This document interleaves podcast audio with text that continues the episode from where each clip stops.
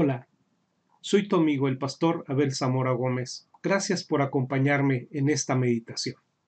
Y abramos nuestras Biblias, por favor, en el Evangelio de Lucas capítulo 11, Evangelio de Lucas capítulo 11, en su verso 27, eh, vamos a leer hasta el versículo número 32.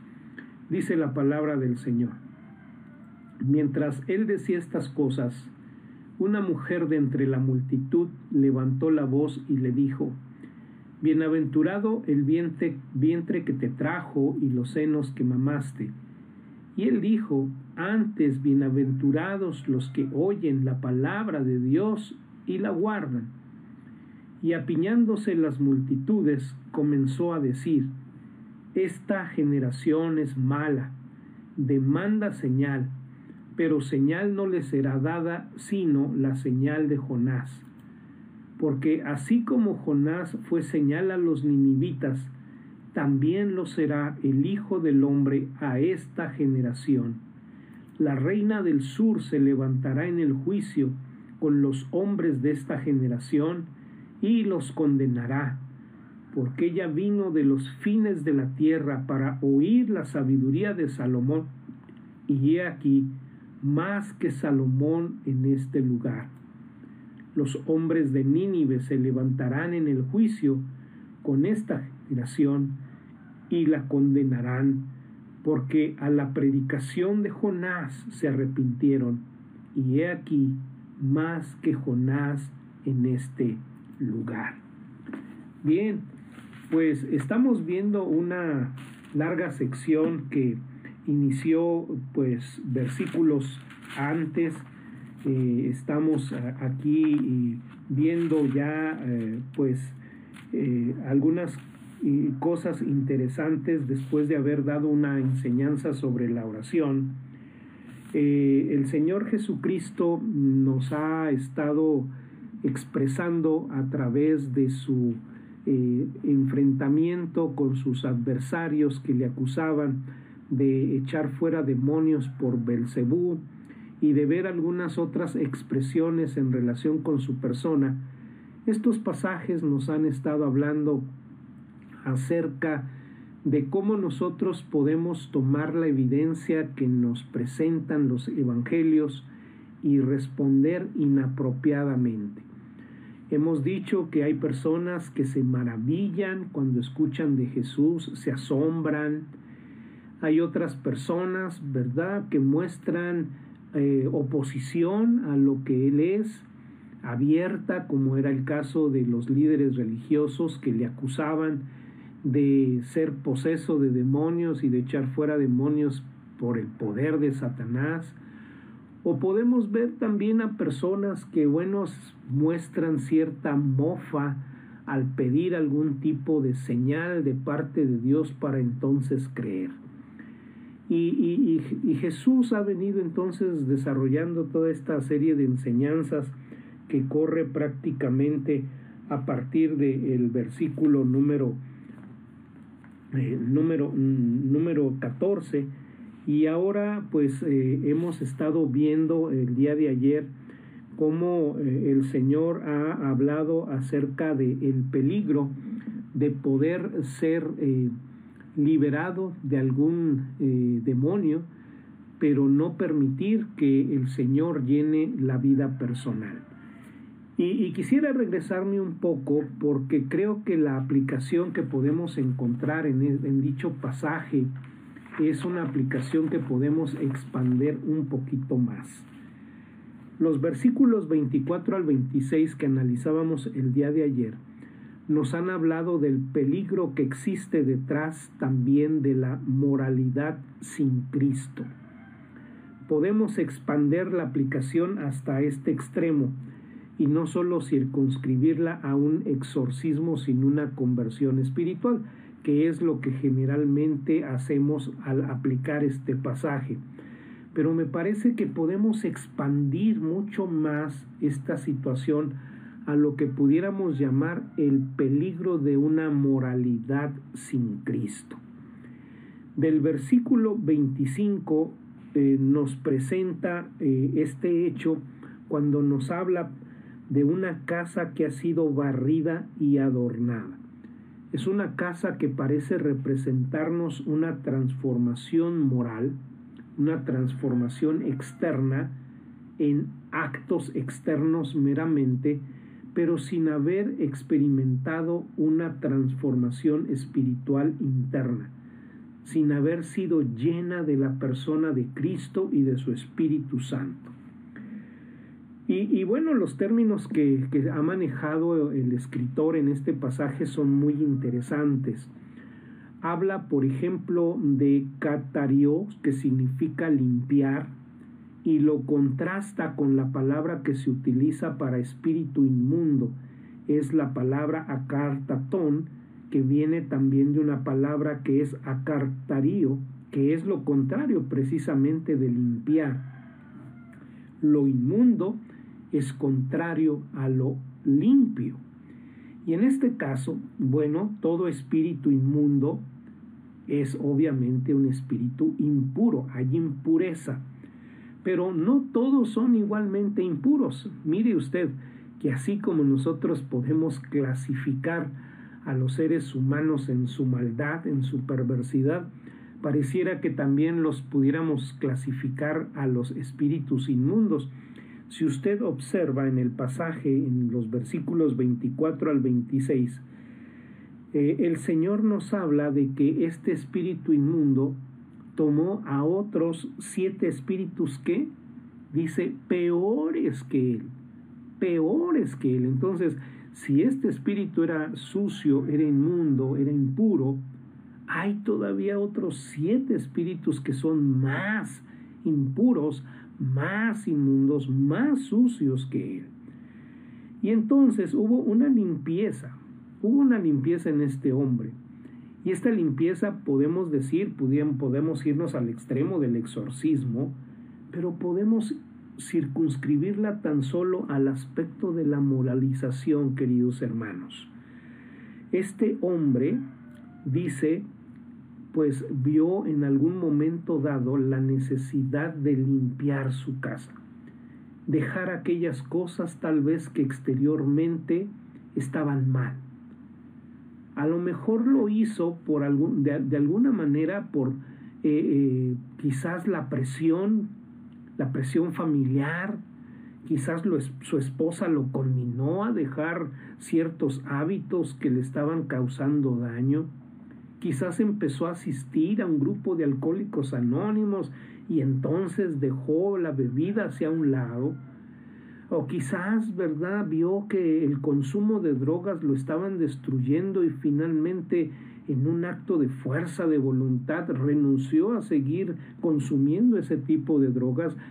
podemos circunscribirlo a una gran variedad de experiencias. El asunto es que este hombre externamente pues experimentó un cambio. Su casa, dice la escritura del demonio, estaba barrida y adornada. Pero mire usted lo que el Espíritu afirma en el, en, el versículo número 24, en la última parte. Dice, volveré a mi casa. Volveré a mi casa. Y allí está el problema porque esa casa seguía siendo su posesión personal.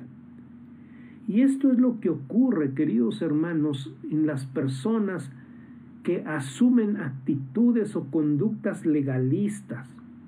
O podemos pensar también que en aquellas personas que están envueltas en el ceremonialismo religioso o en cualquier otra forma falsa de expresión religiosa lo único que hace eh, es poner a estas personas en una situación realmente más peligrosa de las que se encontraban anteriormente.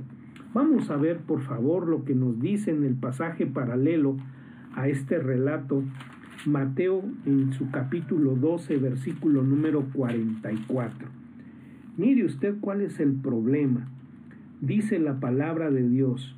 Entonces dice, hablando del espíritu inmundo de Lucas capítulo 11, dice, volveré a mi casa de donde salí y cuando llega, la halla, dice, desocupada, barrida y adornada.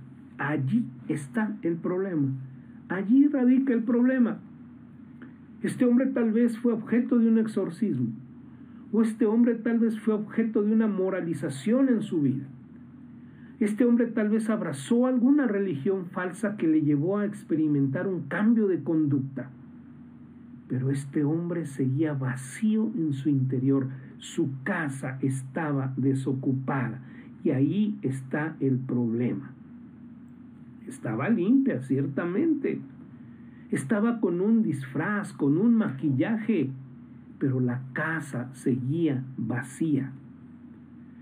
Dice la escritura que estaba barrida y adornada, dos palabras interesantes. La primera, barrido del griego saroo, significa barrer, poner las cosas en orden. Esta misma palabra la encontramos en la parábola de Lucas capítulo 15, donde nos habla de aquella mujer que al perder una moneda dice que barrió toda su casa. Y cuando dice esto, nos dice que la puso en orden para buscar esa moneda que se le había perdido. Pero luego viene otra palabra interesante, la adornó. Y esta palabra es la palabra cormeo de donde, de donde viene la palabra nuestra cosmético.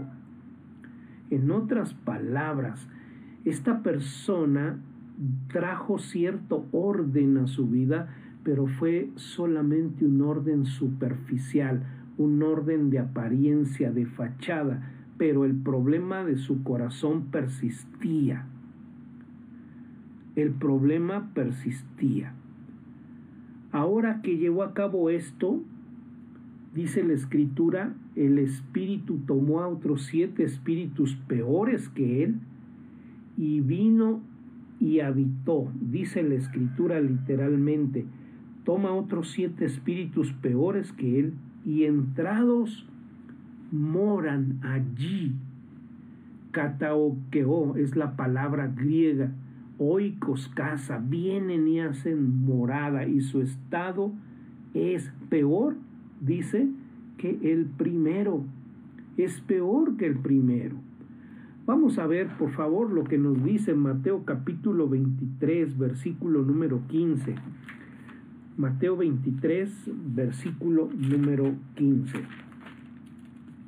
Dice la palabra del Señor. Ay de vosotros, escribas y fariseos hipócritas, porque recorréis mar y tierra para ser un prosélito, y una vez hecho le hacéis dos veces más hijo del infierno que vosotros. ¿Por qué dice Jesús esas palabras en Mateo 23? Si usted puede pensar en personas legalistas, si usted puede pensar en personas religiosas, si usted puede pensar en personas ritualistas, sin duda usted pensaría en los fariseos y en los escribas. Y dice Jesús que ellos son capaces de tomar una persona y hacerla peor. ¿Por qué dice esto? Porque al hacerla legalista y ritualista y moralista y todos los istas que usted quiera, le está cerrando aún más la oportunidad de reconocerse a esa persona como necesitada de un Salvador. Porque una persona legalista, porque una persona ritualista, porque una persona religiosa no siente necesidad de un Salvador. Una persona en tal estado confía en su justicia propia y ese, queridos hermanos, es un peor peligro de el vivir una vida inmoral. Sí, muchos de ustedes están, se estarán preguntando, entonces el pastor está diciendo que es peor ser moralista que ser inmoral. Pues permítanme decir lo que no lo digo yo, pero lo está diciendo Jesús. Porque el problema de estos hombres era eso. En realidad, pues los demonios estaban actuando más poderosamente en ellos porque habían fomentado una autojustificación que les impedía ver la necesidad de un Salvador, al punto de que las evidencias de la presencia del Salvador están en medio de ellos, las pueden ver con sus ojos, oír con sus oídos, tocar con sus propias manos, y sin embargo no hacer suya la bendición de llevarle a su corazón. Por eso decimos que es aún mucho más, mucho más peligroso. Y si no, véalo usted en todas aquellas personas que abrazan, ¿verdad? Las, sectas, eh, el pseudo cristianismo. Y, de esto vamos a ver un poquito más, más adelante. Bueno, cuando se llega a este punto, amados hermanos, pues muchas veces se llega a creer que no se necesita de un Salvador. El moralista cree que en su propia justicia puede ganarse el favor de Dios. El inmoral sabe que no hay justicia en él. Y obviamente que el inmoral puede llegar en un momento dado a reconocer su necesidad de un Salvador, de alguien que pueda traer una transformación sustantiva a su propio corazón. Es interesante, queridos hermanos, ver en los evangelios que no fueron los inmorales, las prostitutas, los publicanos, los pecadores, los que blasfemaron contra Jesús. ¿Quiénes fueron los que blasfemaron contra Jesús? ¿No acaso fueron los líderes religiosos? ¿Quiénes eran? Y ya lo vimos, ¿quiénes eran los que le estaban diciendo a Jesús que él era un poseso de demonios y que echaba fuera a los demonios por el poder de Belcebú? ¿No eran los escribas? no eran los fariseos, no eran los religiosos de aquel tiempo. Por eso la declaración que vamos a ver más adelante en el versículo número 29, apiñándose las multitudes, comenzó a decir, esta generación es mala. Esta generación es mala. Ahora, habiendo dicho que la moralidad no es suficiente, llegamos al incidente que empezamos a leer esta mañana, el versículo 27 y 28. Dice, mientras él decía estas cosas, mientras él decía estas cosas. Y Lucas está tratando de enfatizar que lo que viene a continuación está ligado al tema que se está desarrollando. Mientras él decía estas cosas, vino una mujer de entre la multitud levantó la voz y le dijo, Bienaventurado el vientre que te trajo y los senos que mamaste. Esta mujer irrumpe en un elogio. Ahora, en algunos comentarios se expresa este eh, eh, elogio de la mujer como una forma de el elogio supremo propio del Medio Oriente. En otras palabras, estas palabras que pronuncia la mujer son el cumplido más alto que una persona podía escuchar. Algunos otros comentaristas las, lo censuran porque dicen que este elogio, aunque es cálido y es bienvenido, pues está mal porque está dirigido hacia la madre y no hacia propiamente el individuo. Ahora, independientemente de la posición que usted tenga, de considerar que es solamente un eh, hebraísmo donde se está elogiando a la persona o de que es una distracción solamente dirigida hacia la mamá de Jesús, independientemente de esto es un elogio. Esto es lo que debemos reconocer. Elogio como muchos que se expresan hacia la persona de Jesús elogio que podemos considerar de Jesús en cualquier expresión religiosa de cualquier época. Incluso la podemos escuchar entre el catolicismo romano, entre el mormonismo, entre el adventismo, entre los testigos de Jehová, entre los munis, usted sabe que hay una secta coreana denominada así, los munis, y, todos ellos, ¿verdad?, pueden pronunciar palabras positivas respecto a la persona de Jesús.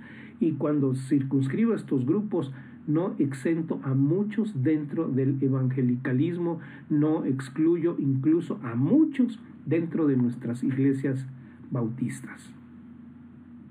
Solamente tienen elogios para la persona de Jesús. Y suena muy positivo, suena muy positivo.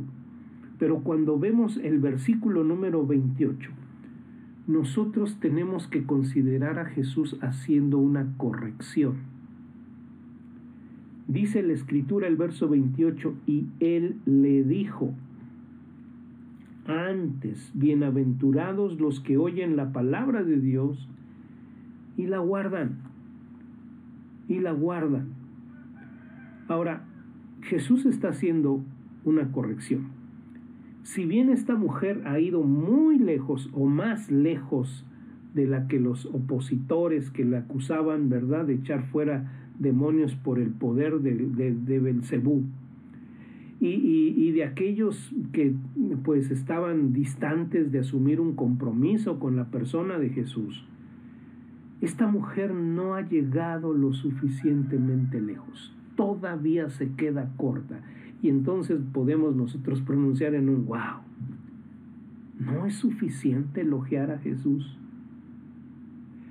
Si Jesús es todo lo que la evidencia declara ser, entonces esta mujer debía enfocarse en obedecer las palabras de Cristo y no solamente elogiar. El versículo 28 en nuestra versión empieza con la palabra verdad después de y él dijo antes. Esta palabra griega menoum, traducida antes, puede ser traducida como más bien, más bien, o en lugar de esto. Y esto entonces es propiamente una corrección. No está contradiciendo a la mujer, no la está confirmando en lo que dice, pero sí la está corrigiendo. Y aquí entonces nosotros vamos a encontrar una importante lección de lo que significa, amados hermanos, estar en Cristo. Ser habitado por Cristo y no por los demonios. Recuerde, las historias están ligadas. El problema del hombre descrito en los versos anteriores que había barrido y adornado su casa, que puede ir desde el extremo de la posesión demoníaca hacia meramente el extremo de dejar cierto hábito para llenarlo de moralismo, viene ligado a esta, a esta expresión. ¿Por qué? Porque en aquel caso el problema era no ser habitado por Cristo. Es ser habitado por cualquier otra cosa, pero no por Cristo. Y entonces la pregunta que debe surgirnos a todos nosotros es, ¿qué significa entonces ser habitado por Cristo? Y, y, Jesús nos lo responde. Ser habitado por Cristo significa escuchar la palabra de Dios y qué? Y guardarla. Y la palabra guardar sabemos que es un sinónimo de obedecerla. Necesitas escuchar la palabra de Dios y hacer la palabra de Dios. En otra ocasión Jesús dijo, ¿verdad? Si me amáis, guardad mis mandamientos. Y, más adelante en los escritores bíblicos siguen haciéndonos eh, pues exhortaciones para que nosotros pongamos eh, pues en acción la palabra de Dios. Por ejemplo, el escritor Santiago en el capítulo 1, versículo 22, donde nos dice, pero sed hacedores de la palabra y no tan solamente oidores, engañándos a vosotros mismos. Ya en Lucas, en el capítulo número 6 y versículo número 47, el Señor Jesucristo había dicho, todo aquel que viene a mí y oye mis palabras y las hace, os indicaré a quien es semejante. ¿Qué diferencia a lo que nos dice el verso 49 de ese mismo capítulo 6? Mas el que oyó y no lo hizo. Y no lo hizo. Ahora, ¿cuál es la palabra de Dios? ¿Cuál es la palabra de Dios? Y entonces tenemos que regresar al contexto de lo que nos ha estado viniendo eh, anunciando Lucas, capítulo 9, versículo eh, número 35, eh, ¿verdad? Cuando, cuando el, el Señor Jesucristo dice, este es mi Hijo amado, a Él oír, a Él oír. Entonces, ¿a quién tenemos que oír? Al Hijo amado. Él es el Hijo al que tenemos que escuchar. Y, entonces creo que la declaración más importante y, fundamental de lo que debemos escuchar respecto de la persona de Cristo, de Jesús, está eh, expresada en las palabras de la primera carta de Juan, en el capítulo 3, versículos 23 y 24. Ahí leemos las siguientes palabras. Y este es su mandamiento, que creamos en el nombre de su Hijo Jesucristo y nos amemos unos a otros como nos, ha, lo ha mandado. Y el que guarda sus mandamientos permanece en Dios y Dios en él. Y en esto sabemos que Él permanece en nosotros por el Espíritu que nos ha dado. La mujer, queridos amigos y hermanos, se había quedado corta quedado corta. Con todo y lo que él percibía de la persona de Jesús, aún no llegaba a la interpretación apropiada de lo que la evidencia que nos presenta el Evangelio, de la evidencia que nos presenta la persona de Cristo, debía ser en su respuesta a él.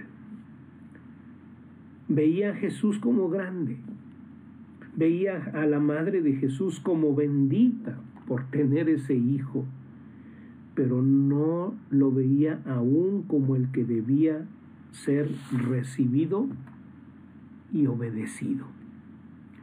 Y la pregunta que yo te hago en esta mañana es esa, querido amigo. ¿Qué de tu caso? Puedes afirmar tener tal vez una religión, puedes decir que tienes o procuras una vida moralmente apropiada, correcta, pero el quid de todo el asunto es, ¿eres habitado por Cristo? ¿Has reconocido tu necesidad de Él como salvador de tu vida? ¿O todavía confías en el ritualismo, en el ceremonialismo, en el legalismo como un medio para ganarte el favor de Dios? O has llegado al punto de decir nada, nada, pero nada en mí realmente puede pasar la prueba de la santidad y la justicia de Dios. Necesito, me urge realmente a Jesús como Salvador. Y no solamente reconocerle como Salvador, pero hacerlo como Señor, porque viene junto con pegado no solamente podemos reconocer a Jesús como Salvador sin reconocerle como Señor. Porque es menester, dice la Escritura, oír la palabra y qué? Obedecerla. Y la obediencia implica sumisión. ¿Sumisión a quién? Sumisión a Él como Señor, sumisión a Jesús como Señor.